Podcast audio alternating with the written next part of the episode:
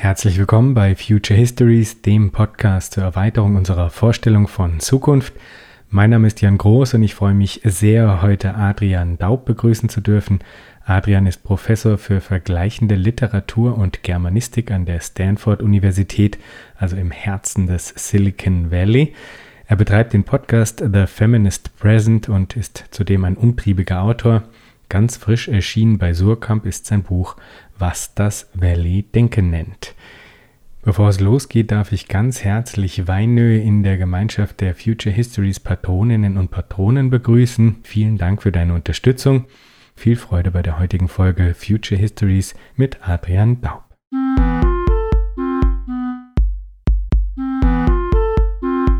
Herzlich willkommen, Adrian. Vielen Dank. Adrian, du setzt dich in deinem Buch mit geistesgeschichtlichen Ursprüngen der im Silicon Valley vorherrschenden Ideologien auseinander. Gleich zu Beginn des Buchs machst du dabei eine wichtige Einschränkung und ich finde, wir sollten diese auch unserem heutigen Gespräch vorausschicken. Deine Untersuchungen zu den vorherrschenden Idealisierungen, Mythen und Narrativen des Tech-Sektors bezieht sich auf die, und ich zitiere hier, sehr sichtbaren GründerInnen, Finanziers und MeinungsführerInnen der Branche, Dein Buch erhebt also bewusst nicht den Anspruch auf Vollständigkeit und ich möchte an dieser Stelle ergänzend vielleicht auf das Buch Voices from the Valley von Moira Weigel und Ben Tarnoff hinweisen, das kürzlich erschienen ist, das quasi einen komplementären Zugang zu deinem wählt. Warum hast du dich für diese Linse entschieden, die bei dir ja auch eine kritische ist und was bringt sie zutage? Naja, einerseits, weil ich eben als Geisteswissenschaftler an dieses Thema ran wollte. Das heißt, ich habe mich mit einer kulturellen Formation beschäftigen wollen. Und die existiert eben primär um diese Firmengründer, um den Medien- und Politikkult, der um diese Medien im Positiven wie auch im Negativen gemacht wird. Nicht? Also für jeden Elon Musk gibt es einen Mark Zuckerberg, der uns eher als, als, als Negativfigur ähm, dient. Aber die sind eigentlich im Grunde genommen fast ja, literarische Figuren. Das sind Figuren, denen mit den Mitteln der Kulturwissenschaft relativ gut beizukommen ist. Ähm, die, die Frage, wie man die Voices from the Valley, die Moira und Ben in ihrem Buch eingefangen haben, äh, wirklich nachweisen würde. Das ist ja bei ihnen eher so eine Oral History. Ich glaube, das, das lässt sich auch ganz toll machen. Da müsste man aber 10.000 Fragebögen verschicken und äh, da müsste ich noch einen, einen, äh, einen Doktortitel Habil in Soziologie drauf, äh, drauflegen und gucken, ob Theodor Adorno noch abkömmlich ist. Ähm, und dann ginge das auch. Ich finde, das ist eine sehr spannende, sehr spannende Idee. Ähm, mir ging es aber eben wirklich mehr um die Art, wie wir das Valley mit diesen Figuren, mit diesen Gründerfiguren, diesen Thought Leader Figuren äh, zusammen konstruieren. Ne? Also das, das, das Feld, das sich sozusagen ergibt aus dem Interesse einer Weltöffentlichkeit, die irgendwie davon ausgeht, nicht ganz unbegründeterweise, aber äh, davon ausgeht, dass im Silicon Valley sozusagen die Geschichte der Zukunft geschrieben wird. Nicht in Shenzhen, nicht in, äh, äh nicht in Hyderabad, äh, sondern in Silicon Valley. Ähm, und dann eben jenen im Valley, die weil sie Geld brauchen, weil sie, weil, weil sonst ihr Businessmodell nicht funktioniert, weil, ähm, ja, weil sie denken, dass die Welt an ihrem, an, an ihrem, an ihrer Weisheit genesen kann, da mitmachen nicht? und die sich dem anbieten. Und es gibt auch Firmengründer im, im Valley, die sowas nicht tun, ja, die, die bewusst ähm, Interviews nur geben, wenn es um ihren Business geht und sagen, ja, so haben wir das gemacht bitte kaufen Sie unsere Aktien so ungefähr. Aber das ist eben nicht Elon Musk, das ist nicht Mark Zuckerberg. Ähm, die werden nicht eingeladen, um, um, um äh, Reden an Unis zu halten nicht? und würden das wahrscheinlich auch nicht tun. Es geht also um einen Komplex, der sich konstituiert durch das Interesse an diesen Unternehmen und die, dass diesen Unternehmen ein, eine Wichtigkeit beimisst ähm, in, für die Art und Weise, in der wir alle leben oder leben werden und umgekehrt den Kräften im Valley, denen daran gelegen ist, so, unter, so verstanden zu werden. Und einer der zentralen Mythen, die da florieren und auch äh, lange schon kursieren, der dreht sich um die Disruption. Du schreibst dazu, paradoxerweise ist die Disruption letzten Endes also etwas wie Neuheit für Menschen, die sich vor genuin Neuem fürchten. Eine Revolution für Menschen, die sich von der Revolution keinen Vorteil erwarten dürften. Das ist eine sehr wichtige Feststellung, finde ich. Äh, vielleicht kannst du uns ein wenig die Genese dieses Konzepts der Disruption näher bringen und warum es sich hierbei eben nicht um eine Revolution handelt. Die Disruption ähm, speist sich ganz stark aus äh, Josef Schumpeters äh, äh, Begriff der kreativen, der schöpferischen Zerstörung, sorry, auf Deutsch, schöpferische Zerstörung. Ähm, und der wiederum bezieht sich auf Karl Marx und Friedrich Engels im Kommunistischen Manifest. Und seine Theorie war seinerzeit dazu angelegt, zu erklären, warum Teile ihrer Kapitalismuskritik absolut zutreffen, warum es aber trotzdem zu keiner, wahrscheinlich nicht zu einer Revolution kommen wird. Das heißt, es war, es ging, im Grunde genommen war die äh, kreative, die, die schöpferische Zerstörung im Grunde genommen eine, eine Art ähm, Sublimierung der, der Revolution äh, in den Vollzug des Kapitalismus selber. Und das hat sich in den letzten 80 Jahren gewandelt, dadurch, dass äh, dahingehend, dass Schumpeter annahm, dass dadurch sozusagen, dass durch die Tatsache, dass, äh, dass der Kapitalismus immer dabei ist, immer schon alles kaputt zu machen, immer schon alle Konstanten äh, zu negieren, dass das irgendwie die Menschen dazu führen würde, etwas außerhalb des Kapitalismus zu suchen und sich zu wünschen. Nicht? Und er nahm an, und er fand das, äh, soweit ich das verste ihn verstehe, gar nicht mal positiv, aber er meinte, das, das macht eine Art Staatssozialismus relativ unausweichlich. Das ist in den letzten 80 Jahren verloren gegangen und, ähm, und Disruption ist derzeit eher, wie ich es im Buch beschreibe, eine Theodizee des Hyperkapitalismus. Das heißt, sie ist sozusagen, sie beglaubigt den Kapitalismus noch, anstatt dass sie ihn sozusagen ihm seine Grenzen aufzeigt. Ähm, und insofern ist das, äh, und sie ist sozusagen das Scharnier geworden, durch das ganz bestimmte Branchen, das war nicht ursprünglich die Tech-Industrie, das war ursprünglich äh, die Finanzindustrie, aber jetzt mittlerweile vor allem die Technologieindustrie, ähm, anderen Wirtschaftszweigen ihre Logik als gesamtgesellschaftliche Logik überstülpen können. Nicht? Wenn wir kommen können und wir, wir krempeln dein Geschäftsmodell innerhalb von zwei Jahren so um, dass du bankrott gehst, dann zeigt das doch eigentlich, dass du es nicht verdient hattest zu überleben. Das ist die, das, ist die, das, das Fatale an dieser, an dieser, ähm, an, an, an diesem Diskurs. Ähm, weil er im Grunde genommen, ich meine, was wurde nicht schon alles disrupted? Und es gibt, das will ich ja sofort dazu sagen, es gibt Momente, in denen Disruption sehr wohl beschreibt, was vor sich geht, auch genau beschreibt und, sag ich mal, ähm, relativ ähm, und, und auch, sag ich mal, einen Prozess beschreibt, von dem wir alle sagen können, der ist gesellschaftlich wahrscheinlich sogar wünschenswert.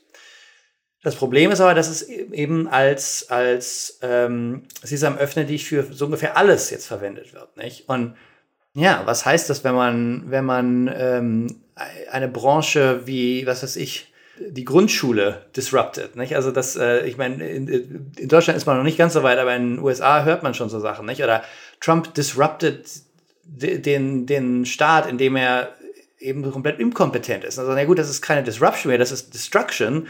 Und Schumpeter war sich, war sehr, sehr bewusst, dass, dass das eben, dass das eine eben nicht das andere ist. Aber es ist eben mittlerweile richtig eine, eine Art, eine Spielart, mit der, mit der Unterschiede soziale Unterschiede nivelliert werden können und einfach gesagt werden können, kann, jede Art äh, Neuordnung ist an und für sich gut. Ne?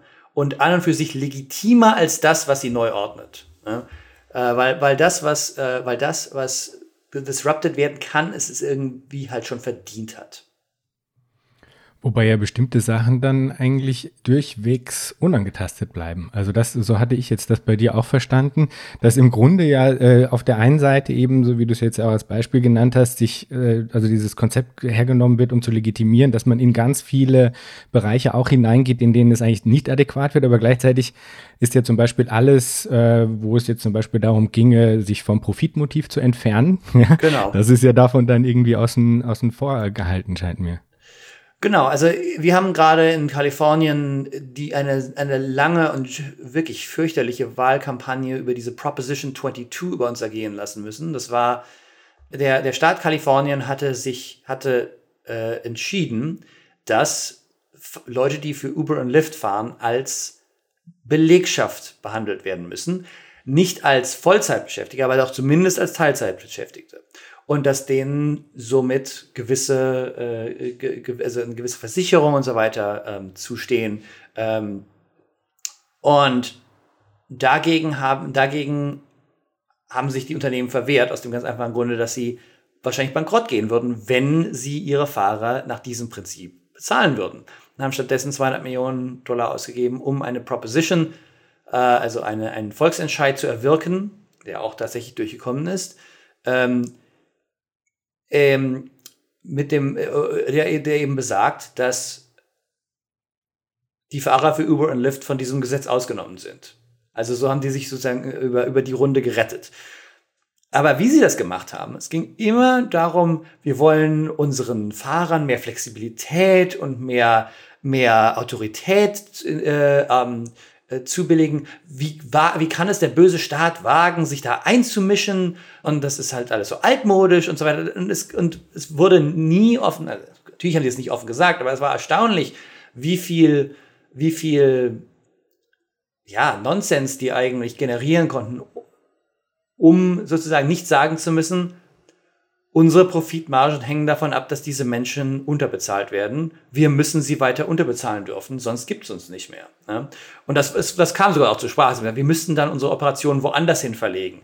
Ja, klar, weil, ihr, weil, weil, weil bei fairer Bezahlung das System Uber sehr schnell kollabiert. Nicht? Ähm, und das ist für mich eben so ein Moment, wo, wo Disruption sich eben sehr stark ähm, ähm, sie, sie lässt die, die Mächtigen die, die Mächtigen werden mächtiger oder bleiben genau gleichmächtig. Das Geld fließt genau so, wie es vorher floss. Aber alle tun so, als seien die alten Kapitalismusformen irgendwie ausgehebelt oder umformiert worden. Nicht? Äh, also es gibt dann bei jedem so einem Startup dann, dann einen Artikel, der, der irgendwie beschreiben will, wie jetzt angeblich dieses oder jenes Metier komplett ähm, revolutioniert wird äh, und dass eben häufig der Middleman dann wegfällt und so weiter. Aber im Grunde genommen handelt es sich immer um ein, eine Art Sales Pitch, um eine Art, äh, um eine Art äh, Publicity, die eben kaschieren soll, dass im Grunde genommen die alten Machtgefüge relativ konstant bleiben werden, aber dass eben jetzt eine, eine neue Schicht von Bossen äh, äh, reich werden wird. Äh, und das vor allem häufig ja nicht nur an die Bosse bei, bei Uber oder Lyft, sondern häufig die Geldgeber. Häufig dieselben Investoren, die früher in die kleineren in, in Unternehmen investiert hätten, äh, dass die jetzt eben genauso so reich werden und dass keiner sich mit dem Taxifahren eine goldene Nase verdient, haben sie früher auch nicht, werden sie heute auch nicht. Ähm, wer, wer reich wird, ist Uber. Nicht? Äh, oder wer reich ist, wird, sind die, sind die Uber-Investoren. Und wenn es denn also so ist, dass die Disruption letzten Endes etwas wie äh, etwas wie Neuheit ist für Menschen, die sich vor dem genuin Neuen äh, fürchten, dann schließt sich da eigentlich die Frage an, wie würde eine tatsächliche Neuerung denn aussehen? Also welche Kategorien müsste man bereit sein, in Frage zu stellen, um wirklich zu einer genuinen Neuerung zu kommen? Ich glaube, du hast es vorhin schon angesprochen. Das Profitmotiv wäre, stünde für mich an allererster Stelle. Nicht? Es gibt Formen, also Wikipedia wäre eine Sache, die hat wirklich, das ist wirklich eine Disruption gewesen. Aber das ist wirklich etwas, wo, ähm, wo sehr wenig, wo ja wirklich kaum jemand Profit daraus schlägt. Nicht? Und wo, wo wirklich wir etwas auf, aufgebaut haben, das genuin neu ist, aber genuin und genuin anders funktioniert als, als, ähm, als äh, sag ich mal, herkömmliche, äh, herkömmliche ähm, äh, Lexika. Das heißt nicht, dass Wikipedia keine Probleme hat oder dass man nicht vielleicht auch manchmal Experten ranlassen sollte, äh, statt dass, äh, dass äh, Tante Erna da irgendwie an, an ihren Lieblingseinträgen schraubt. Aber es das heißt doch, dass das Modell an sich äh, wirklich ähm, das leistet, was es erstmal verspricht. Und da gibt es viele Beispiele. Und ich glaube, es gibt, ähm, äh, es gibt viele ähm, Ansätze, äh, gerade auch an den Universitäten, gerade auch was Open Access angeht und so weiter nicht. Also äh, auch, auch in der, auch in, auch in der, im Verlagswesen gibt es wirklich tolle Ideen. Ähm, und das sind die Ideen, wo man allen Beteiligten anmerkt, dass sie ganz erschrocken darüber nachdenken, ja, aber wie überleben wir denn dann? Das sind wirklich, die, die nehmen ein Risiko auf sich, indem sie das machen. Das, was ich interessant finde, bei all dem Risikokapital, das hier rumschwappt in San Francisco, äh, immer noch, muss man sagen, trotz, trotz Covid, ähm, dass das eigentlich ein, ein, ein, ein der, der, die falsche Bezeichnung dafür ist. So wahnsinnig viel riskieren diese Menschen gar nicht. Ne? Die geben 100 Wetten ab und sind sich ziemlich sicher, dass zwei oder drei von denen das große Los sind. Ich meine, klar, das ist ein gewisses Risiko, aber es ist ein Risiko, dass wenn, wenn du oder ich das Geld hätten, wir sicherlich auch gerne auf uns nehmen würden. Das ist die Frage, wie viel Geld der Mensch hat. Nicht? Ähm, und, und ich glaube aber, es gibt eben andere Ansätze, wo Menschen wirklich genuin was riskieren. Und es ist eben auffällig, dass gesellschaftlich oder sagen wir, was die Politik angeht, wenn deutsche Politiker oder auch österreichische Politiker nach, nach äh, Silicon Valley kommen, gehen sie zu Google, nicht? Gehen sie nach Stanford, gehen sie, äh, schauen sie möglicherweise bei Uber vorbei. Ähm, das ist da, wo die sich die, wo die die Zukunft verorten. Nicht? Und das ist eine Wahl, das ist eine Entscheidung. Ähm, man könnte es auch anders machen. Man könnte auch bei irgendwelchen komischen Hacker-Kollektiven vorbeischauen und gucken, wie macht ihr das denn eigentlich? Nicht? Ähm, aber nein, das, was wir uns als, als, ähm, als äh, Galionsfigur für das 21. Jahrhundert aus, auserkoren haben, ist das Mega-Startup, dessen, dessen Risiko eigentlich Makulatur ist, dessen Disruption eigentlich nur eine Neuordnung des Bestehenden, eine Neuordnung des, der bestehenden Machtstruktur, des Machtgefüges ist ähm, und deren Zukunft, würde ich mal sagen, ins Dystopische, wenn man sie wirklich zu Ende denkt, ins Dystopische bis hin zum Neofeudalistischen geht, was manche dieser Gründer auch offen aussprechen. Nicht? Und dann muss man einfach fragen, was, was macht dann ein Forschungsminister bei Google, anstatt sich, anstatt sich mit irgendwelchen Hackern in, in, in einem Café zu treffen. Ähm, also das, das sind die, es, es gibt da ganz tolle Ansätze. Das Problem ist, ähm, dass, dass die, was man die Aufmerksamkeitsökonomie Silicon Valleys nennen könnte, die ähm, das Augenmerk immer auf die anderen lenkt. Du beschreibst in deinem Buch auch diese eigentümliche Mischung des Silicon Valleys aus Lokalismus und extrem geschlossenem und auch sehr homogenem äh, Umfeld auf der einen Seite und äh, gleichzeitig aber einem Gestus des Universalismus auf der anderen Seite. Ja. Ich habe einen Begriffsvorschlag dafür, nämlich provinzieller Universalismus, musste ich irgendwie sofort denken. Sehr schön. Das würde passen. Schön. Was ist das für eine Melange, die du da beschreibst? Ja, also ich, ein Beispiel, das ich im Buch nicht bringe, das habe ich vor Jahren mal, glaube ich, in einem Text in der NZZ gebracht. Das war für mich der Moment, als ich, ich musste, ich bin, das muss 2018 zur Wahl gewesen sein, bin ich in ein kleines kalifornisches Städtchen, ähm, ungefähr 80.000 Einwohner im Central Valley, vornehmlich äh, von, äh, von mexikanischen Amerikanern bewohnt. Und es war eine ganz andere Welt vom Bay Area, nur 200 Kilometer weg oder 300 Kilometer weg, aber total anders. Und dann kam Lunch. Und dann habe ich gedacht, wie, wie mache ich denn das jetzt? Und dann habe ich, hab ich Yelp angestellt. Und es war faszinierend. Yelp hatte, hat, war unglaublich viel rezensiert worden, aber eben von der Art Mensch, die Yelp benutzt. Und das heißt, ich konnte vor einer Taqueria stehen, die ich dann nachher auch, ähm, wo ich dann nachher auch gegessen habe. Das war fantastisch. Und die kam bei Yelp nicht vor. Ähm, und daneben war eine andere Taqueria, die hatte nur zwei Sterne, weil irgendwie irgendjemand das Gefühl hatte, dass seine Maus eine Maus durchgelaufen. Was ehrlich gesagt in der Taqueria natürlich eigentlich häufiger vorkommt. Ist halt so. Äh, das Essen ist oben, das ist egal. Ähm, aber es war eben eindeutig, es wurden sozusagen die, das war nicht die, und es war unglaublich voll, proppenvoll in der Tageria, die, die laut Yelp nicht existierte. Und dann gab es so einen etwas, sag ich mal, bourgeois angelegte Tageria um die Ecke und die hatte irgendwie 5000 Rezensionen auf Yelp. Und dann habe ich angefangen, das fand, das fand ich dann doch auch interessant. Ähm, dann habe ich angefangen, mich durch meine, meine Bay Area Apps, die also im Bay Area geschaffen werden, aber die angeblich eine Geografie der ganzen Welt mir, zu, äh, mir äh, zur Verfügung stellen sollten. Das war 2018. Es kann sein, dass sich jetzt mittlerweile was geändert hat. Ich habe äh, hab als Uber angemacht. Lyft gab es damals dort noch nicht. Und es gab ähm, vier Autos, was natürlich in, in, so einer Gegend gar nicht, gar nicht wenig ist. Und sie waren alle Toyota Prius. Ne? Also alle Hybridfahrzeuge, was in San Francisco jeder fuhr damals. Mittlerweile ist es auf Elektroauto umgestellt, aber das war damals das Auto in, im Bay Area. Aber dort sah ich erstmal gar keins. Das waren Trucks, das waren sehr, sehr alte amerikanische Modelle, viele Chevys und so weiter. Ähm, viele Sachen, die eben auch, sag ich mal, fürs, äh, für eine Fahrt auf den Acker ähm, passen würden. Kein Prius. Aber sämtliche Lifts waren Prius. Und das hat damit natürlich zu tun, dass, dass ähm, erstens die Kundschaft das erwartet und zweitens, dass man nämlich äh, für den Prius, glaube ich, äh, irgendwie kriegt man eine Zulage von Uber oder kann man das von Uber sich, ähm, sich leasen lassen, irgendwie sowas. Ähm, es hieß also, und das habe ich dann mit allen Apps gemacht, und das wiederholte sich immer, dass sozusagen diese Apps so taten, als würden sie eine Geografie wiedergeben, eine genuin lokale Geografie, aber im Grunde genommen in Wahrheit die Geografie des, die Lebenswelt der Programmierer dieser Apps, dieser doch ziemlich, verschieden, ziemlich äh, verschiedenen Gegend einfach überstülpten.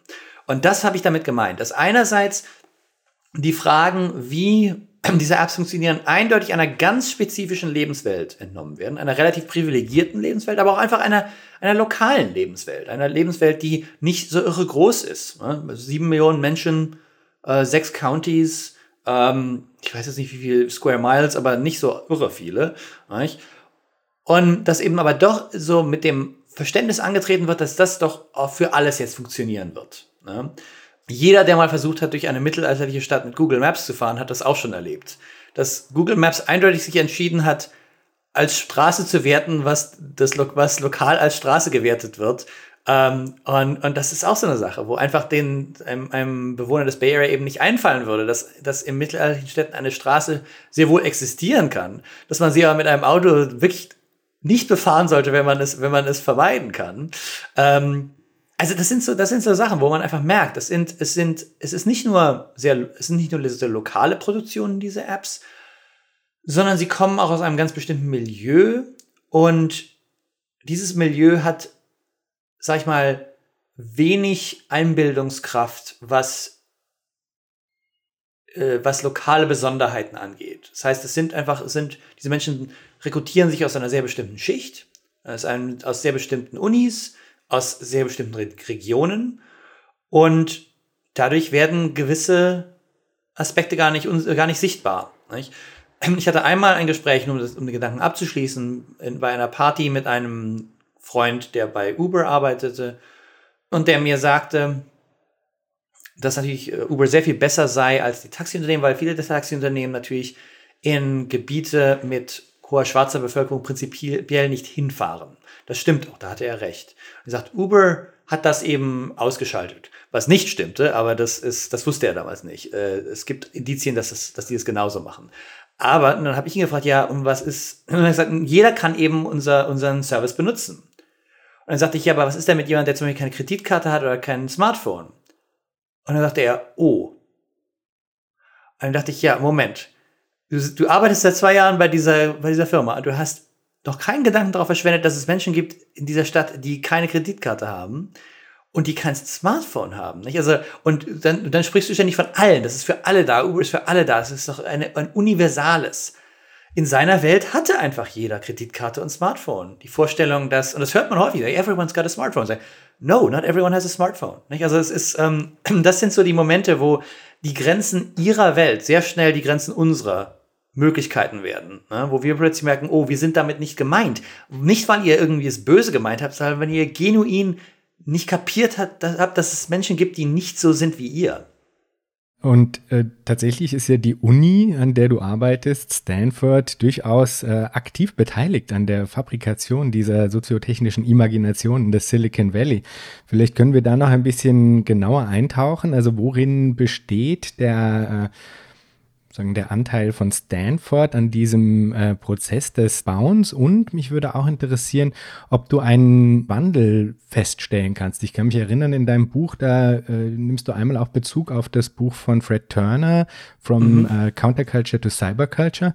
Ja. Und wenn ich mich richtig erinnere, grenzt du das aber ein bisschen ab und stellst fest, okay, die Generation, die der Fred Turner damals beschreibt, und das war 2006, glaube ich, das Buch, der, das ist ein ist schon noch irgendwie eine andere Generation als die, die du jetzt dort antriffst. Was, was macht da den Unterschied aus und was ist die Rolle von Stanford insgesamt in dem Ganzen? Ja, also äh, ja, wie, wie, das, wie der Titel von Freds Buch ja schon besagt, und das, das lege ich allen Zuhörern ans Herz, ein wirklich tolles, ähm, ein wirklich tolles Buch. Ähm, ja, also ich, ähm, Freds Buch be bezieht sich, wie der Titel ja sagt, auf das Nachleben der Gegenkultur in den Tech-Unternehmen. Und das stimmt tatsächlich, dass die Kollegen bei mir in der Informatik waren bis vor kurzem noch, und einige sind es immer noch, im Grunde genommen Hippies, die Computer benutzt haben, um sich Gedanken zu machen über Medien, Bewusstsein, die Gesellschaft. Für die waren Computer sozusagen eine Spielart ähm, der Gegenkultur. Das waren natürlich auch diejenigen, die häufig nicht in die, in, in die Unternehmen gegangen sind, sondern stattdessen sich eben für den Campus entschieden haben, was natürlich auch nochmal eine, eine Art Präselektion war. Das heißt, es sind natürlich, die sind nicht repräsentativ. Aber ich denke eben, dass ähm, diese Kollegen immer mehr verzweifelt sind. Ich zitiere auch einen Kollegen, der wirklich daran verzweifelt ist und Stanford verlassen hat, weil er immer mehr, was er The Get Rich Quick Brigade genannt hat. Also diejenigen, die einfach, für die diese Industrie eben ein ganz starkes, äh, ganz stark mit dem Profitmotiv verbunden war. Und ähm, die im Grunde genommen in seine Kurse kamen, um, um zu lernen, wie man das macht. Und das ist für diese Kollegen war das eine, das war das eine wirklich äh, große Enttäuschung. Ähm, und viele von ihnen haben den rasanten Anstieg an Informatikstudenten äh, an Stanford eher als persönliche Katastrophe wahrgenommen als als Triumph. Es ist mehr wie ein Zauberlehrling. Für die, die Geister, die sie riefen, werden sie nicht los. Nicht? Also es ist, ähm, sie machen einerseits ihre Sache halt so gut, dass man um die nicht herumkommt. Umgekehrt heißt es, dass sie sich immer mehr Studenten herumschlagen müssen, von denen immer weniger sich wirklich genuin für die Fragen interessieren, die die überhaupt erst in die Informatik getrieben haben und immer mehr sich für, äh, sich für ähm, den Schnickschnack drumherum interessieren, der meinen Kollegen dem Empfinden nach eher peinlich ist, um ganz ehrlich zu sein.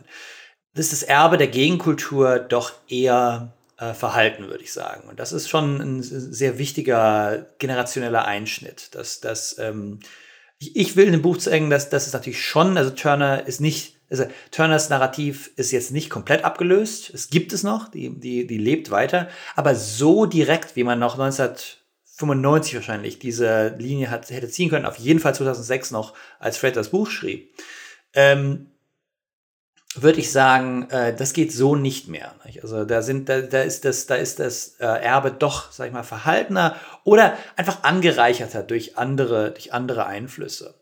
Ähm, allerdings würde ich sagen, diese, diese Generation mag jetzt das lässt, das zeigt sich ganz, ganz behutsam. Das kann ich jetzt so, ich würde das jetzt, ich, ich stelle das als Vermutung, als vermutende Diagnose an.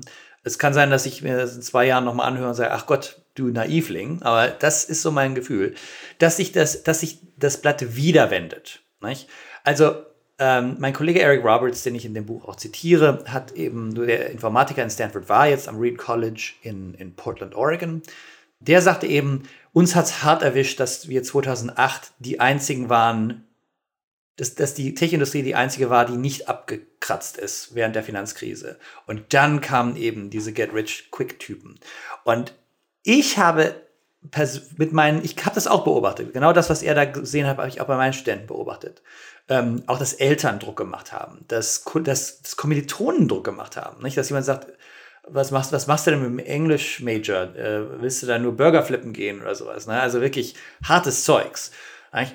Das ändert sich jetzt wieder, habe ich den Eindruck. Und zwar nicht, aber nicht in, dem, in der Hinsicht, dass plötzlich lauter Hippies da in den, in den Vorlesungen sitzen, sondern dass Menschen da sitzen, die begriffen haben, die sozusagen den Kapitalismus voll mit an Bord genommen haben sagen, okay, wir werden ausgebildet, um Arbeiter zu werden in einem Konzern. Und wir treten da auf als Belegschaft. Und das heißt, wir verstehen sehr wohl, dass wir streiken können, dass wir klagen können, dass es Bürgerrechte gibt, die wir haben, die wir, die wir einklagen können, dass es Antidiskriminierungsgesetze gibt, die, wenn sie missachtet werden, wir eine, eine Pflicht haben anzuzeigen. Nicht? Also, dass die den Kapitalismus, den Silicon Valley in den letzten zwölf Jahren einerseits absolut gemacht hat, hypostatisiert hat, aber andererseits eben immer, immer weggewischt hat und gesagt, nein, nein, nein, wir sind kein Unternehmen, wir sind eine Familie. Nein, nein, nein, wir müssen ja keinen Profit machen, wir ändern ja, wir verändern ja die Welt. Nicht? Den, diesen Bullshit lassen sie denen nicht mehr durchgehen. Sie sagen, ja, wenn Kapitalismus, dann aber, ne, wenn A, dann auch B. Nicht? Wenn, wenn, wenn Kapitalismus für, für die Investoren gilt, dann gilt es auch für die Belegschaft. Ne? Und das heißt, wir bleiben weg, wenn ihr anfangt mit, anfangt mit Erdogan irgendwelche Geschäfte von wegen IP-Tracking äh, aufzunehmen. Das heißt, ähm, wenn ihr die die die äh, Cafeteria-Arbeiter, äh, wenn ihr die wenn ihr die Leute, die uns die unser Lunch ähm, ähm, vorsetzen, wenn ihr die nicht ausreichend bezahlt, dann streiken wir Programmierer auch. Nicht? Und das und so klingen meine Studenten jetzt. Also das ist ich, ich es kann sein, dass Fred eine Generation beschrieben hat, ich jetzt die nächste beschreibe. Im Moment ihrer Ablösung. Es kann wirklich sein, dass wir in zwei Jahren, dass ich ein ganz neues Buch schreiben müsste. Ähm, ich glaube es nicht ganz. Ich glaube nicht ganz daran. Ähm, ich, ich, glaube, das Kapital findet immer einen Weg. Aber, ähm, aber auf jeden Fall die Art Gläubigkeit, die mich zuerst, ähm, die mich zuerst äh, dazu gebracht hat, dieses Buch zu schreiben und die mich sehr beängstigt hat, muss ich sagen. Das war so 2012, 13, 14, als die Ideen, die in dieses Buch dann einflossen, zum ersten Mal für mich wichtig wurden, ähm, die, glaube ich, sind, ähm, sind nicht mehr so dominant, wie sie einmal waren. Es gibt sie noch, ich habe noch ganz viele Unterhaltungen mit Studenten, die so klingen, aber ich habe viel mehr mit den anderen. Äh, und, und die Rückmeldungen auf die englische Fassung des Buchs von Studenten ist genau in die Richtung. Ich will in die Tech-Industrie einsteigen. Wie mache ich das e-, ethisch? Wie kann ich sicherstellen, was für Fragen soll ich denn da stellen, damit ich sicherstellen kann, dass die auch auf ihre Belegschaft hören. Äh, mit wem soll ich reden, um zu schauen, dass LGBT und dass, äh, dass People of Color da äh, willkommen sind? Nicht? Und häufig muss ich sagen, weiß ich nicht, aber es ist eine tolle Frage. Ne? Und es ist eine richtige Frage. Wenn, ihr da, wenn du da so einsteigst, dann wird das Unternehmen auch schon dadurch besser. Ne? Dass man jemand sagt, ja, hört mal, so funktioniert die App, aber wo ich herkomme, gar nicht. Ne? Es wird auch das Produkt besser machen, aber es wird auch vor allem diese Firmen, es wird diese toxische Monokultur sehr schnell verändern, glaube ich. Du schreibst dann auch in, in deinem Buch, dass der Tech-Sektor, wie wir ihn heute kennen, entstanden ist als ein unhinterfragtes Wertesystem auf große Mengen Geld traf, die keine andere äh, Andockmöglichkeit fanden. Und du hast jetzt schon mehrmals auch das, äh, das Kapital und im Speziellen eben das Risikokapital angesprochen. Ja, welche Rolle spielt denn dieses Risikokapital in der Gestaltung der Technologien, die uns alle ja umgeben? eine, eine enorme Rolle. Denn viele der genuin interessanten Ideen, die Silicon Valley in den zwölf Jahren, die ich hier gelebt habe, generiert hat, sind ja nie zu Markt gekommen, weil sich, weil die Frage ja nicht ist, wird das die Welt verändern, sondern wird es unsere Investoren reich machen. Nicht? Und, sag ich mal, weil der Anreiz, einen Mythos um sich selber und um das eigene Unternehmen zu stricken, anstatt einfach sich hinzusetzen und ein Produkt zu schaffen, natürlich da am wichtigsten ist, ähm, wo ähm, Risikokapital bedient werden muss. Das heißt, die mediale Zumüllung, die wir alle erfahren durch Menschen wie Elon Musk und so weiter, das ist ein Stil des Thought Leadership, das sozusagen ohne Risikokapital gar nicht zu denken wäre. Denn eigentlich spielen die ja nicht, wir, du und ich sind kollateral äh, in der, in, im Publikum dafür. Das eigentliche, äh, das eigentliche Publikum sind die Kapitalgeber wenn wir uns für Elon Musk irgendwie interessieren, dann interessieren sich auch die Kapitalgeber für ihn. Und das ist, glaube ich, äußerst wichtig, dass diese, dass dieser Mythos, den diese, den diese Unternehmen um sich ge, gestrickt haben, ganz stark damit einhergeht, dass sie einerseits eben von den Ideen und den ja, den Hobbys fast, den, den Grillen der Kapitalgeber abhängen aber dass sie andererseits eben fast nie Geld verdienen. Das, das hat diese sehr interessante, ich habe das vorhin die Aufmerksamkeitsökonomie genannt, das könnte man, das ist, glaube ich, kein, kein schlechtes Wort dafür, dass es wichtig ist, sozusagen alle mit, mit Silicon Valley Stories zuzuspammen, damit eben das Geld weiterfließt. Ähm, WeWork ist ein ziemlich gutes Beispiel dafür, wo der Mythos eben dazu da war, ich sag's jetzt mal brutal, zu kaschieren, dass das eigentlich ein Vermieter war, äh, der kein Geld verdient hat, was man als Vermieter in, sag ich mal, diesem, in dieser Lage erstmal schaffen muss. Äh, das ist gar nicht so einfach, als Vermieter Geld zu verlieren.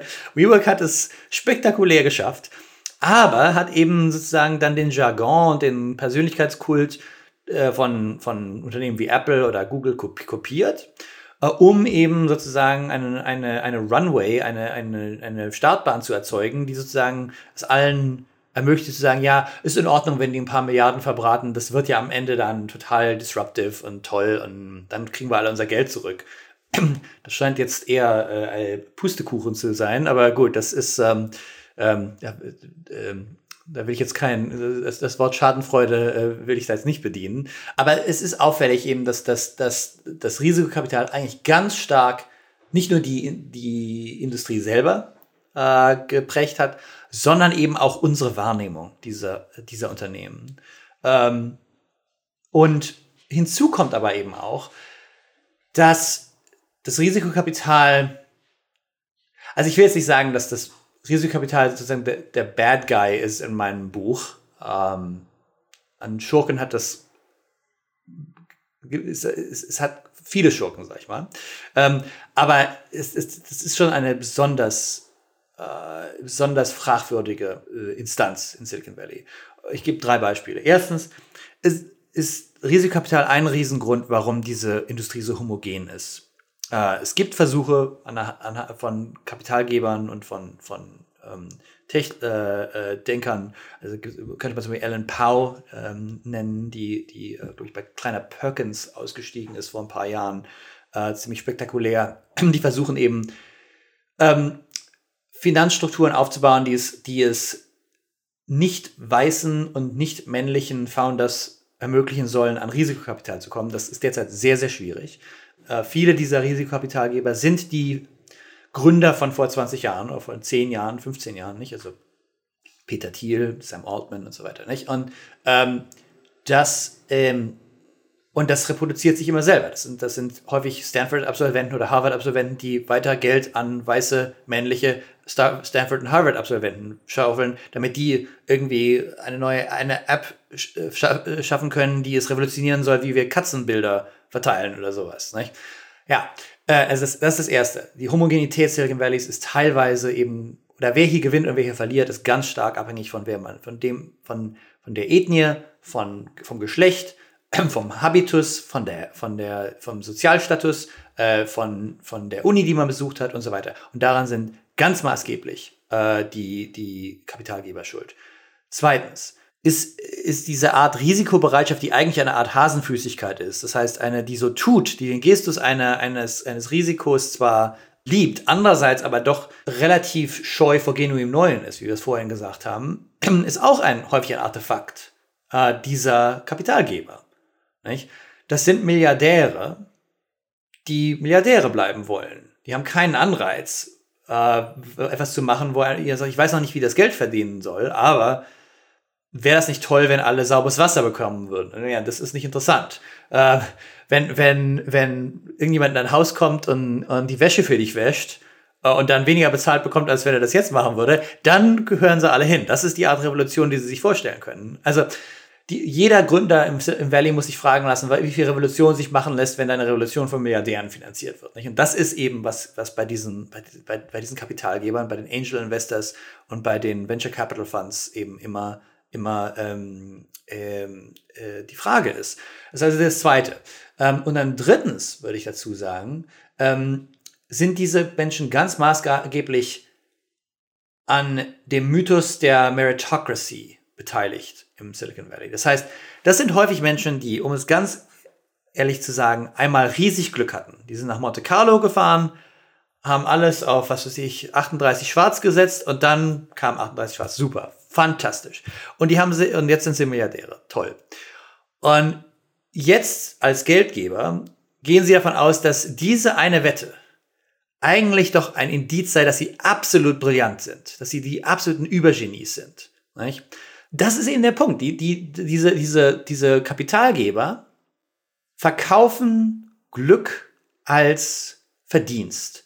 Und, und umgekehrt verkaufen Unglück, verkaufen es nicht geschafft zu haben, sowohl unter Programmierern als auch unter den, denen, die für Uber fahren oder für DoorDash Pizzen austragen, als im Grunde genommen ebenso moralisch gedeckt. Die haben irgendwas falsch gemacht. Die waren nicht disruptive genug, die waren nicht aktiv genug. Nicht? Aber, in, aber die, die, und die, und die basale Wahrheit, dass sie eben nicht auf 38 Schwarz gesetzt haben, nicht? dass sie nicht Glück gehabt haben, dass sie vielleicht auch nicht das Geld hatten, nach Monte Carlo zu fahren, das kann in diesem Ökosystem nicht zur Sprache kommen und es wird radikal ausgeblendet. Und also ich würde sagen, dass in diesen drei Punkten ist das ist sind die Risikoinvestoren wirklich sehr verantwortlich, stark verantwortlich, nicht nicht absolut verantwortlich, aber stark verantwortlich für das toxische Umfeld, das viele dieser Unternehmen geschaffen haben. Sehr spannend, ja. Also es gibt ja verschiedene ähm, ja, Moves, die, die äh, sagen, die Tech-Industrie da drauf hat, dass äh, die von dir jetzt beschriebenen mit dem Risikokapital sind äh, sicher unter den einflussreicheren. Ein anderer unglaublich geschickter Move, muss man sagen, ist der, äh, dass sie es geschafft haben, so zu tun, als seien Social-Media-Plattformen äh, quasi neutrale Infrastruktur und äh, sollten deshalb nicht für die durch sie vertriebenen Inhalte verantwortlich gemacht werden. Damit es einmal erwähnt ist, was ist der Communication Decency Act und wieso gibt es die behauptete Neutralität der Plattform eben nicht? Ja, also das ist die berühmte Section 230 des Communication Decency Act, die eben sagen soll, die einerseits, also ich habe ich hab mehrere Kollegen, die sich damit von der juristischen Seite beschäftigen und die sagen, das hat natürlich schon seine Begründung. Die Überlegung ist die, dass Twitter für einen Inhalt natürlich nicht redaktionell gerade stehen kann, ähm, einfach auch aus der reinen Masse der Tweets heraus, wie jetzt sage ich mal der San Francisco Chronicle. Für einen für einen, einen Text, den er selber angefordert, äh, bezahlt, ähm, gesetzt und in Druck gegeben hat. Äh, es ist einfach, ein, es ist, die, die, die, das Zeitfenster ist verschieden und so weiter. Also es hat im Grunde genommen eine relativ logische äh, Grundlage. Wozu es aber geführt hat, ist eben, dass sich diese Plattformen eben komplett neutral geben können, ohne es wirklich zu sein. Ich meine, diese Kritiken stammen nicht von mir. Das ist nicht, äh, das ist, äh, das, das kann man bei anderen viel besser nachlesen. Aber das Problem ist einerseits eben, dass für sowohl Twitter als auch für Facebook äh, Engagement das Wichtigste ist. Das heißt, man, da, da das im Grunde genommen Unternehmen sind, die per Werbung getragen werden, ist jemand, ist, ist ein Twitter-User, der aufhört zu doomscrollen, wie man heute sagt, ähm, ein schlechter User. Äh, jemand, der sich von Facebook ausloggt, um eine Zeitung zu lesen, ist ein schlechter Facebook-User. Und das heißt, dass die immer den, den, den Content priorisieren, der die stärkste emotionale Wirkung auslöst. Das heißt, dass einen, eine Falschmeldung über, über Flüchtlinge, äh, die hunderttausendmal geteilt wird von jedem rassistischen Onkel in ganz Mitteleuropa, für die viel, viel wertvoller ist als ähm, ein, ein, äh, ein äh, Interview mit, äh, mit äh, mit sechs Geflüchteten über ihre Erfahrungen mit schönen Bildern und äh, mit einem sehr melancholischen oder nachdenklichen äh, Fazit am Schluss. Nicht? Ähm, das wird zwar auch geteilt werden, aber nicht, aber, aber ähm, ist nicht so schnell konsumierbar, ist, äh, hat keinen offensichtlichen, hat einen komplizierteren emotionalen Pitch. Ähm, und, und ist deswegen eben dann vom Engagement her kleiner. Und das heißt, die sind im Grunde genommen dazu ausgelegt, ähm, ähm, darauf ausgelegt, eine, ein, eine, eine, eine ständige, eine ständige Auf, Aufregeökonomie sozusagen zu betreiben. Also, sich alle nur noch, wir kennen das ja alle. Also man schaltet Twitter an und, die, und der Puls rast nach drei Minuten. Das ist wirklich, nicht, äh, this place is a toilet, wie alle sagen. Nicht? Das ist wirklich so. Das, was ich aber in dem, was, was ich, glaube ich, in dem Buch, was das Valley Denken nennt, ähm, neu dazu beitrage, also es kann sein, dass jemand anders das schon gesagt hat, in, in dem Fall entschuldige ich mich, aber äh, das, war, äh, das war sozusagen für mich ein Gedanke, den ich noch nicht gelesen hatte, war eben, dass die, dass so Leute wie Jack Dorsey, also der, der, der Gründer und auch derzeitige CEO von Twitter, ähm, derzeit mit Rauschebart im Kongress zu beobachten, dass die sich gerne auf so ein altes, einen alten Topos zurückziehen, nämlich die Enttäuschung, dass sozusagen wir die schönen Tools, die sie uns geschaffen haben, missbrauchen. Ne? Und das ist, wenn es eigentlich, wenn wir nur die Schönheit dieses Mediums erkennen könnten, nicht? dann wäre, dann, dann, dann wäre alles besser. Ähm, und das ist für mich, das ist für mich ein ganz fataler, ein ganz fataler Topos. Enttäuschung mit den Kommunikationsmedien ist ein äußerst konservativer äh, Move. Nicht nur auf der konservativen Seite, muss man sagen. Es ist, es ist ein, ein, ein, es ist relativ wohlfeil einerseits. Es ist andererseits eine Art Pauschalisierung, nicht? Also wenn man im deutschen Feuilleton liest, auf, auf Twitter war zu hören, dann merkt man gleich, aha, ähm, das, da wird jetzt, werden jetzt die, die Schmuddelkinder sozusagen in ihre Ecke gestellt. Und es ist alles mal so der, Mob und so weiter, nicht? Äh, ähm, ich halte diese Art Enttäuschung, also ich halte, man kann, ich finde, man kann beides sagen. Einerseits ist viel von Twitter ziemlich scheiße.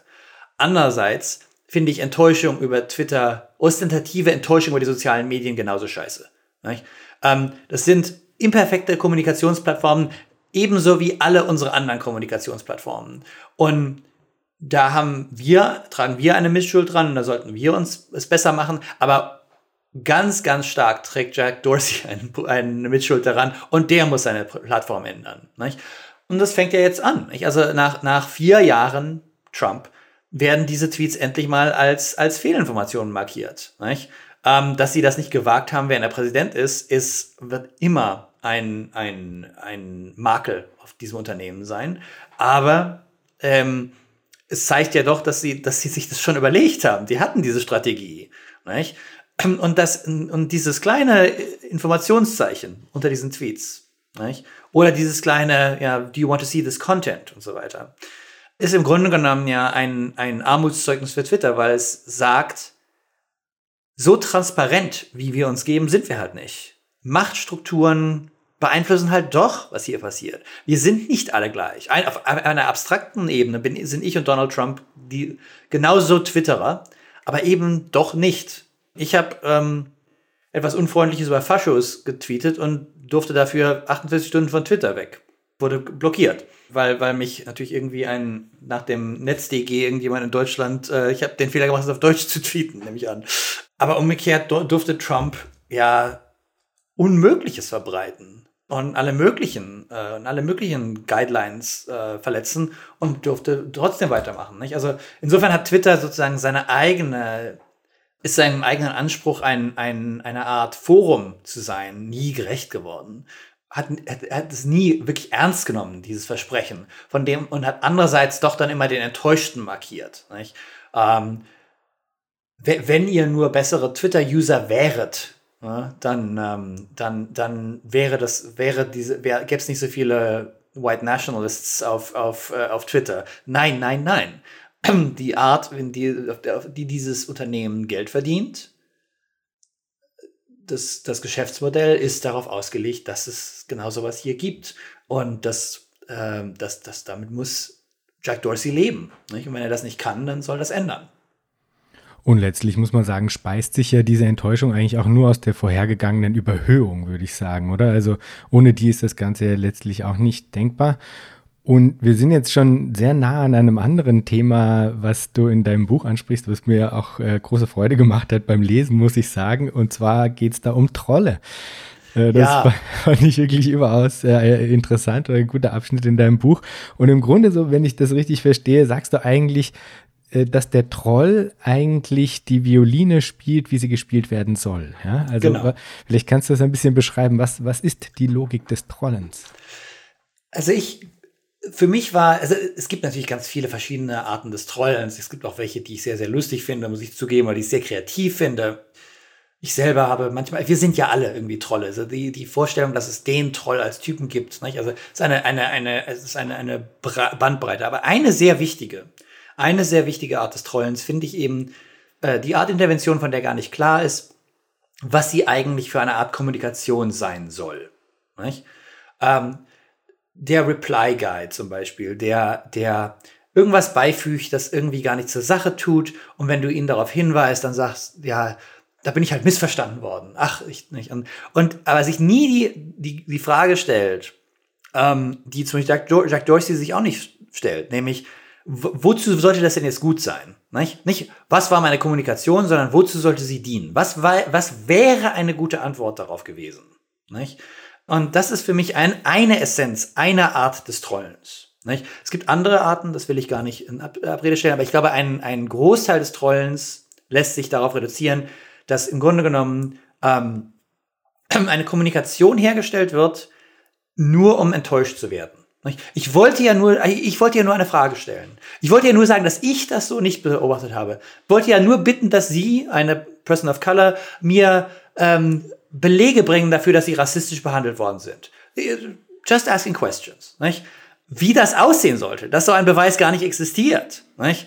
wird sozusagen stillschweigend vorausgesetzt, aber auch verschluckt. Das heißt, der Troll ist im Grunde genommen absolut äh, enttäuschbar. Es ist immer schon enttäuscht. Egal, was zurückkommt, er wird erstmal ganz enttäuscht sein. Ach, ich habe das ab so ernst gemeint. Ich habe das so, doch, hab das so nett gefragt. Ja, nein. Und jetzt, und dann kommen sie so und mit ihrer Cancel Culture und mein Gott, wie können sie nur, nicht? Das ist der Troll. Das ist der Jesus des Troll. Und das ist genau, wie du gesagt hast, das ist eigentlich keine Perversion der sozialen Netzwerke. Das, der Troll spielt die Orgel genauso, wie sie gebaut ist.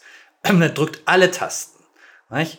Ähm, er nützt, nützt die Kürze aus. Er ist persönlich getroffen, wenn es ihm gut, wenn es für ihn, für ihn gut ist. Und er ist absolut unpersönlich. Der Geist der Maschine wenn es, wenn es gut für ihn ist. Es gibt denn, das Beispiel, das ich bringe, ist, ist die Journalistin Sarah Jong, die vor Jahren sich von einem, äh, von einem Nazi-Troll hat ähm, dazu verführen lassen, seine Logik sozusagen auf Weiße anzuwenden. In, in einem sehr lustigen Twitter-Thread, ähm, der aber eben einfach gezeigt hat, was wäre, wenn ich diese, äh, wenn ich eure Tweets sozusagen auf weiße Personen beziehen würde. Und dann wurde sie von der New York Times als, als ich glaube, als Editorial äh, Writer angeheuert, also sozusagen als, als, als Leitartikel-Autorin äh, äh angeheuert. Und ähm, dann kamen die Trolle mit ihren alten Tweets. Aus dem Kontext gerissen natürlich. Jedes Mal, wenn sie irgendwas tweetet, kommen die. Und ähm, was ich faszinierend fand, ich habe mir das mal, hab, hab mal ja, ungefähr 48 Stunden mit ihrem Twitter verbracht, dass das, wie schnell das kam und wie automatisch und wie eigentlich sachunbezogen. Nicht? Und ich habe irgendwann gemerkt, das ist fast wie der umgekehrte Turing-Test. Ich konnte nicht sagen, ob das Menschen waren, die einfach obsessiv irgendwie sich einen Alert zurechtgelegt haben, wenn Sarah Jong twittert, oder ob das tatsächlich automatisiert ist. Und in dem Moment ist es ja eigentlich auch egal. Nicht? Es war, es kam aufs selbe raus. Und das war für mich so der Moment. Ja, das ist die, die, die, die, die sind, das sind Menschen, die sozusagen den Spammer und den obsessiven Nerd sozusagen in, in eines führen. Und das ist so der Moment, in dem sie eigentlich ähm, ja sich mit der Struktur dieses dieses mit der mit der Hitze, wie McLuhan sagen würde, dieses Mediums identisch machen. Das ist der Moment, in dem sie sagen, ich benutze dieses Ding jetzt genauso, wie es äh, wie Twitter es von mir will. Ne? Viel Engagement, ähm, viel Emotionalität, ähm, viel, ähm, äh, viel, äh, ähm, äh, viel Agro, sag ich mal. Ähm, aber dann auch ewiges Hin und Her. Nicht? Also ein, ein Troll ist ja dadurch auch häufig gekennzeichnet, dass es gibt, es gibt die Möglichkeit, einen zu trollen, indem man einfach einen Satz zurückschreibt. Ne? Ähm, delete your account. Das ist eine Art, nicht? Das ist eine beliebte Art des Trollens, was ich auch sehr, sehr lustig finde. Also, delete your account. Nicht? Aber der Punkt ist, dass man nicht zurückschreibt. Aber viele dieser Trolle, indem sie dann so tun, als sei ihr eigentlicher, als sei ihre erste Intervention tatsächlich ein Kommunikationsakt gewesen, schreiben dann zurück, ja, warum antworten Sie mir nicht? Warum debattieren Sie mich nicht? Warum, nicht? Ähm, warum fürchten Sie sich vor mir? Nicht? Also allein schon daran, die generieren einfach unglaublich viele Tweets. Die sind also eigentlich die perfekten Twitter-User. Die sind genau die User, die sich Jack Dorsey wünscht. Und das ist eben im Grunde genommen die, die Wahrheit, vor der er sich zu verstecken sucht.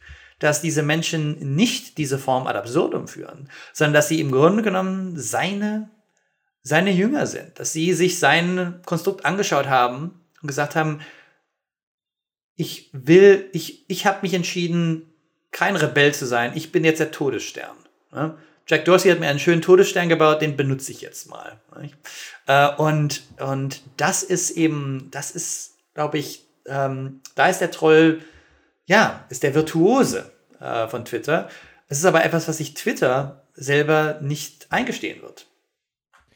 Und was ich total gut fand, war, du hast dann auch in diesem Abschnitt zur Kommunikation, hast du diesen Mechanismus, den du jetzt gerade in Bezug auf die äh, Online-Trolle beschreibst, nämlich, dass man dass man so tut, als hätte man eigentlich wie so die Hand ausgestreckt in einem kommunikativen Akt, aber eigentlich in Wirklichkeit ja überhaupt gar nicht äh, eine Antwort, eine, eine produktive Antwort oder einen Diskurs gesucht hat, sondern im Grunde nur die Enttäuschung gesucht hat. Ja, diese diesen äh, Mechanismus, den äh, beschreibst du dann auch ganz schön an einem an einem Real World äh, Beispiel und zwar dem des Autors dieses Google internen Memos. Mir ist jetzt der Name entfallen.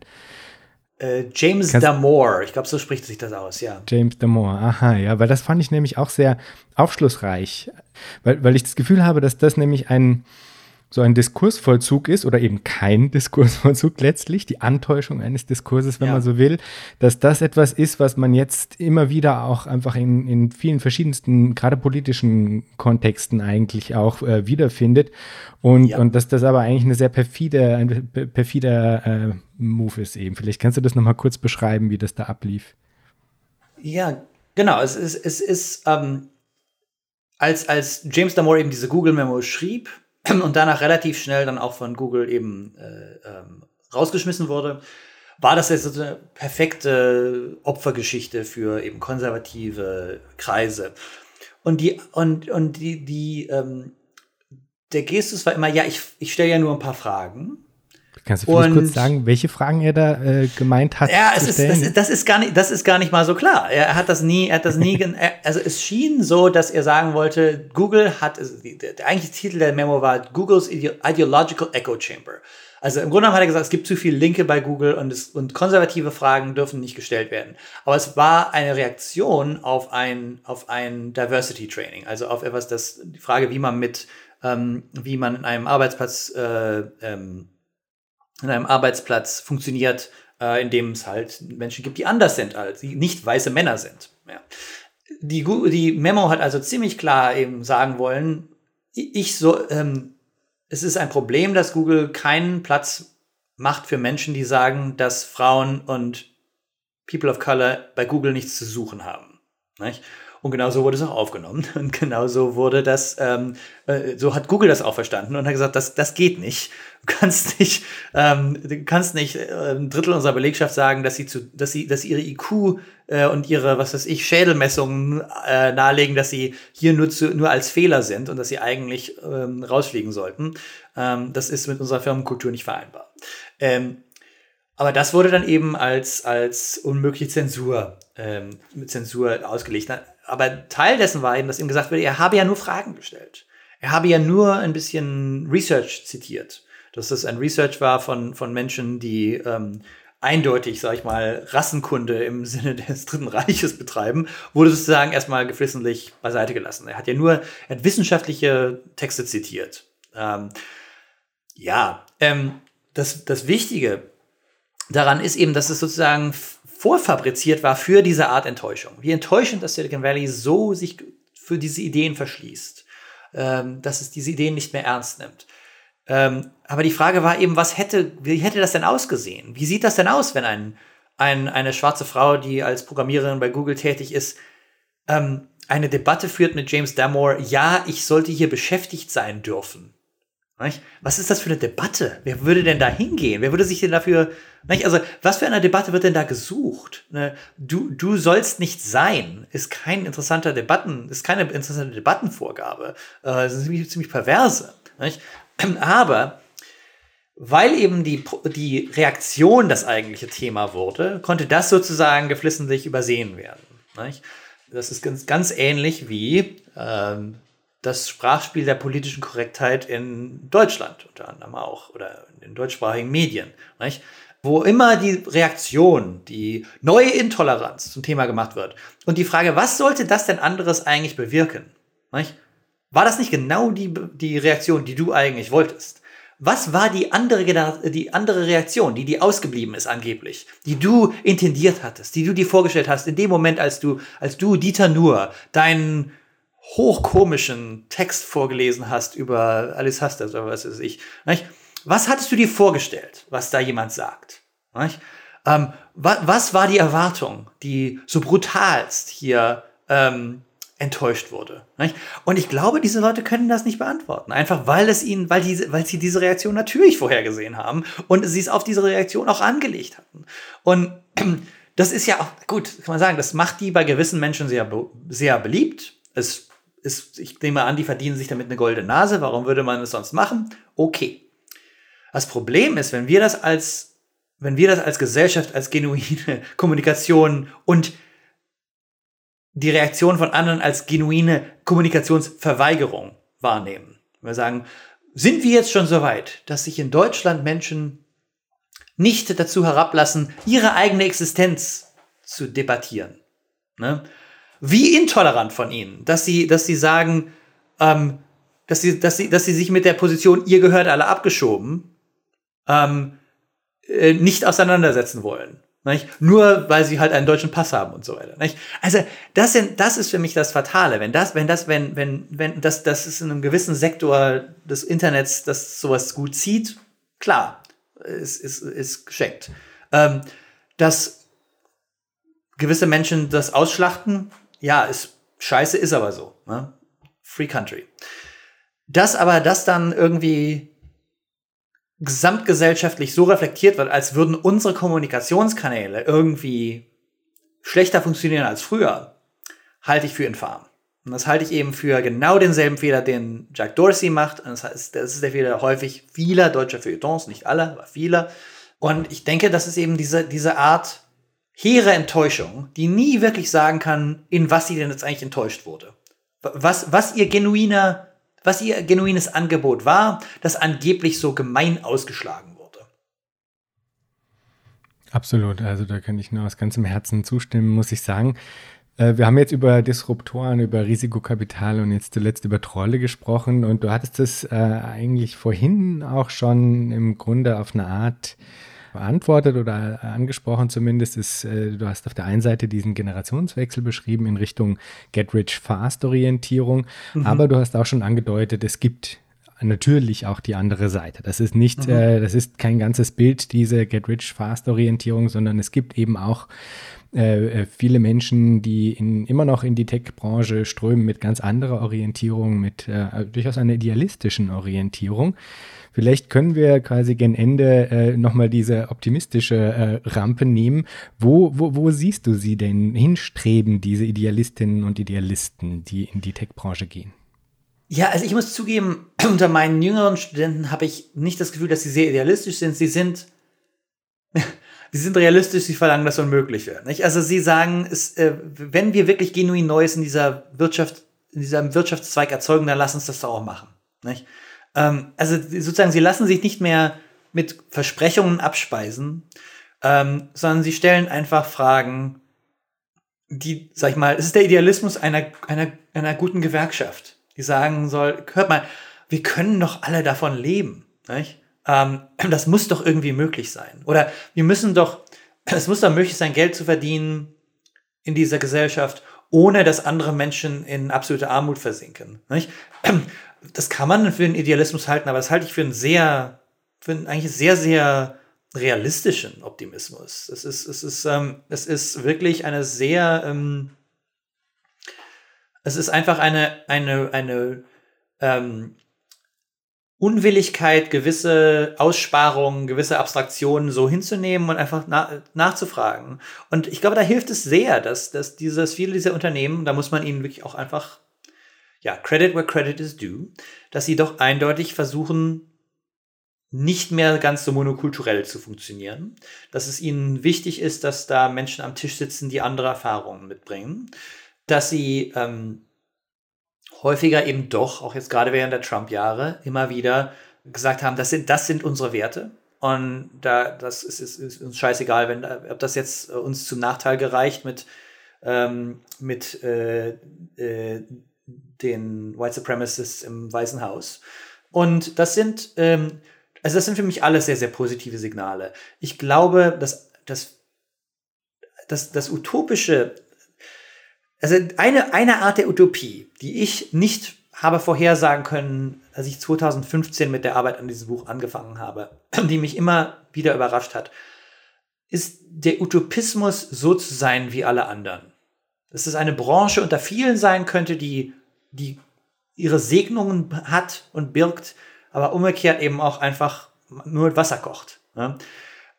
Ähm, ich, in dem letzten Kapitel des Buchs geht es um, um das Scheitern und darum, dass eigentlich Silicon Valley das Scheitern unmöglich gemacht hat. Ähm, was einerseits natürlich eine wunderschöne Vorstellung ist, aber andererseits eben doch unglaublich mit der Machtpolitik in Silicon Valley zu tun hat und damit, wer man ist und wo man herkommt und wie jung man ist. Und in den Recherchen für dieses, für den Artikel, auf dem dieses äh, Kapitel basiert, habe ich ein Gespräch geführt mit einem Firmengründer, dessen Firma einmal das ganz große neue Ding sein sollte. Und dann irgendwann nach drei Jahren haben die entdeckt, naja, daraus wird nichts und dann war die Frage, ja, ähm, sollen wir unsere Belegschaft rausschmeißen und einfach neues Risikokapital für das nächste Ding einsammeln? Und stattdessen haben die zwei Gründer gesagt, du, was ist denn, wenn wir da, das ist, was, was wir hier haben, ist ein, eigentlich ein schönes Mittelstandsunternehmen. 20 Belegschaften, irgendwie 20, 25 Leuten. Ähm, wir haben, wir können unsere, äh, unsere Sekretärin gut bezahlen, wir können die Empfangsdame gut bezahlen, alles toll. Ähm, wir, wir machen unsere Sache gut, unsere Kunden mögen unser Produkt, wachsen werden wir nicht mehr, aber das ist auch in Ordnung. Nicht? Und, und, und er sagt, das Verrückte ist, das ist für Silicon Valley, für, die, für unsere Geldgeber war das ein Scheitern. Aber wir haben sie überzeugen können, dass wir das machen wollen. Wir haben uns freigekauft und seitdem, wir, ich verdiene nicht viel, aber ich verdiene genug. Und wir kommen zur Arbeit, wir arbeiten nicht zu viel, wir beuten uns gegenseitig und uns selber nicht, nicht mehr aus. Wir können alt werden, wir können, wir können gut alt werden in diesem, in diesem Betrieb. Und diese Utopie des, gesagt, ja, wir sind wie eine Automechanikerwerkschaft im Grunde genommen, aber eben mit für Software. Das ist sowas von schön. Das ist so, nicht?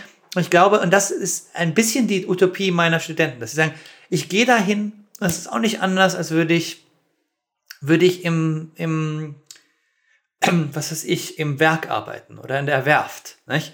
Ich komme als Arbeiter dahin und ich stelle etwas her, was gesamt, gesamtwirtschaftlich natürlich wichtig ist und, und, und, und Impulse geben kann, was, was einen Wirtschaftszweig mächtig und groß machen kann, das, auch was, das kann ja auch was Schönes sein.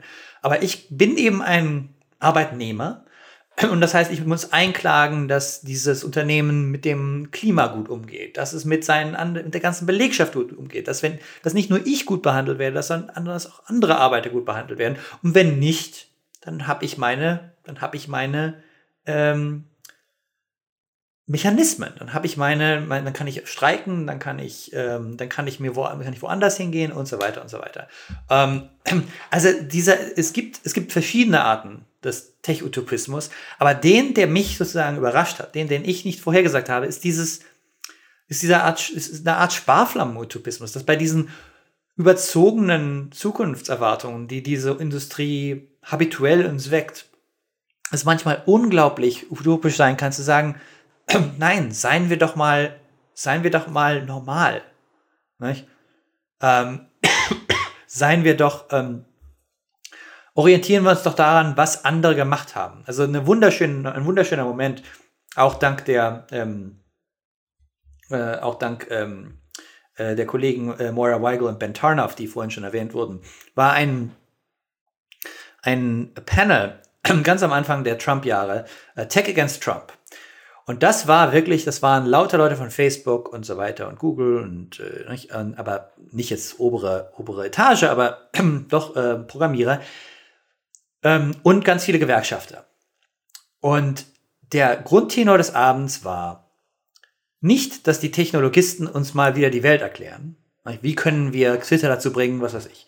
Nein, die waren da, um von den Gewerkschaftern zu lernen. Wie macht ihr das? Wir wollen unsere Belegschaft, wir sind eine Belegschaft, wir begreifen das jetzt. Wir wollen nicht mehr Teil des Problems sein. Wie habt ihr das gemacht? Ne? Wie, wie organisiert man eine Ölraffinerie?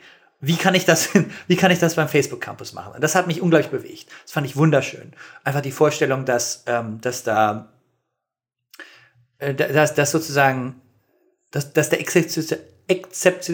Exzeptionalismus, sorry, ähm, dieser Branche, der selbst den Reichsten in dieser Branche häufig zum Nachteil gereicht hat, selbst vielen, die es geschafft haben in dieser Branche, zum Nachteil gereicht hat, dass, dieser, äh, dass, dass dieses Ausnahmedenken äh, ausgehebelt wurde. Dass sie gesagt haben, wir können lernen von Typen in Overalls, die, die die Schiffe zusammenschrauben oder die die Ölpipelines verlegen. Die können uns erklären, wie man sowas macht.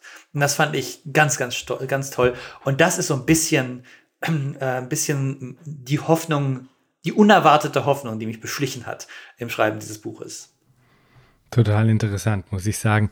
Also nämlich, äh, das höre ich mit absolut gemischten Gefühlen, muss ich sagen. Ja, weil auf der einen Seite ist es natürlich total ein, ein super erster Schritt, ne? Und also ganz großartig, nämlich auch, dass ja gerade die, die Tech-Worker sich im Grunde äh, auch als eine Art von äh, Schlüsselindustrie mit all der Macht, die damit einhergeht, nämlich ja. empfinden lernen, ja, und, und diese Macht dann auch bewusst äh, einsetzen, um ihre ArbeiterInnenrechte dann eben einzufordern, ist ja fantastisch und da bin ich natürlich absolut dafür. Gleichzeitig ist natürlich quasi das weinende Auge, äh, äh, ist dann eigentlich entsteht dadurch, dass das auch was darüber aussagt, wie, wie, wie weit wir eigentlich weg waren von, ja. also von dem Ganzen. Ne? Also wenn schon so eine ganz milde Sozialdem also normale Sozialdemokratie, ja, also quasi irgendwie ja. eine Absicherung äh, angestellt sein und irgendwie gewisse Rechte haben und so, wenn das schon quasi die Utopie die Hero-Utopie ist. ist, dann sagt das natürlich auch sehr viel aus, von woher man gestartet ist im Grunde. Und ich würde ja ganz klar dafür votieren, dass wir das als einen Zwischenschritt sehen sollten und weit darüber hinausschießen, ja, aber auf jeden Fall total spannend, ja, muss ich sagen. Ja, als, ja. Äh, nein, da stimme ich auch ganz mit dir überein. Das ist, es ist ein Zeichen, wie in welch dunklen Zeiten wir leben. Das ist jetzt eigentlich mein Stichwort zu der letzten Frage, die ich am Ende eines jeden Podcasts stelle, nämlich, wenn du dir Zukunft vorstellst, was stimmt dich freudig?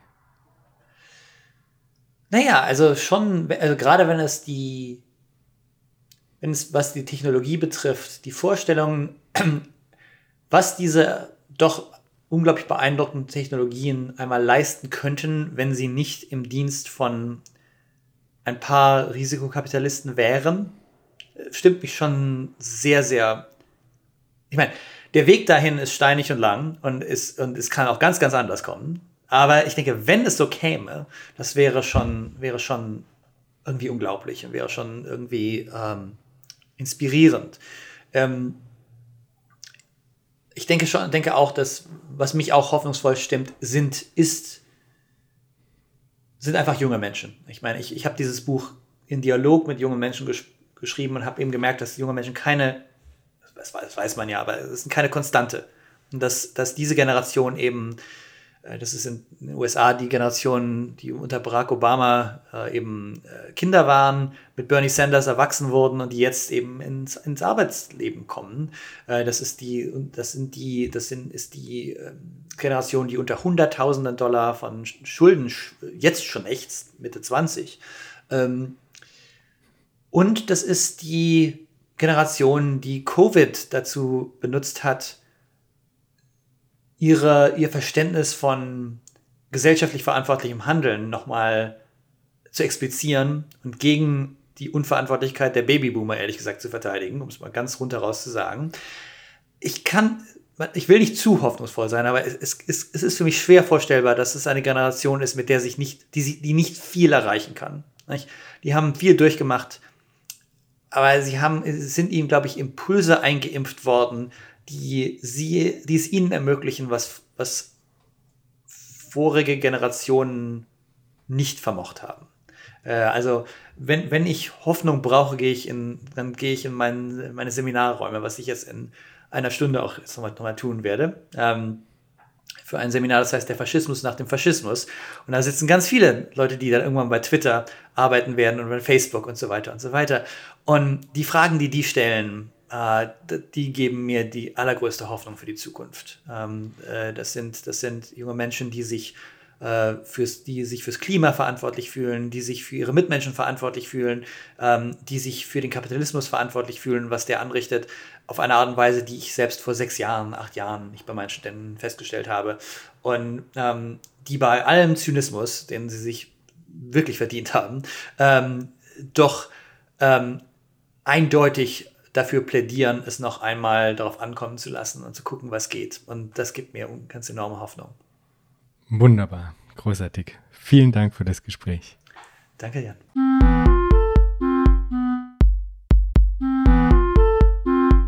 Das war Future Histories für heute. Vielen Dank fürs Zuhören. Shownotizen und vieles mehr findet ihr auf www.futurehistories.today.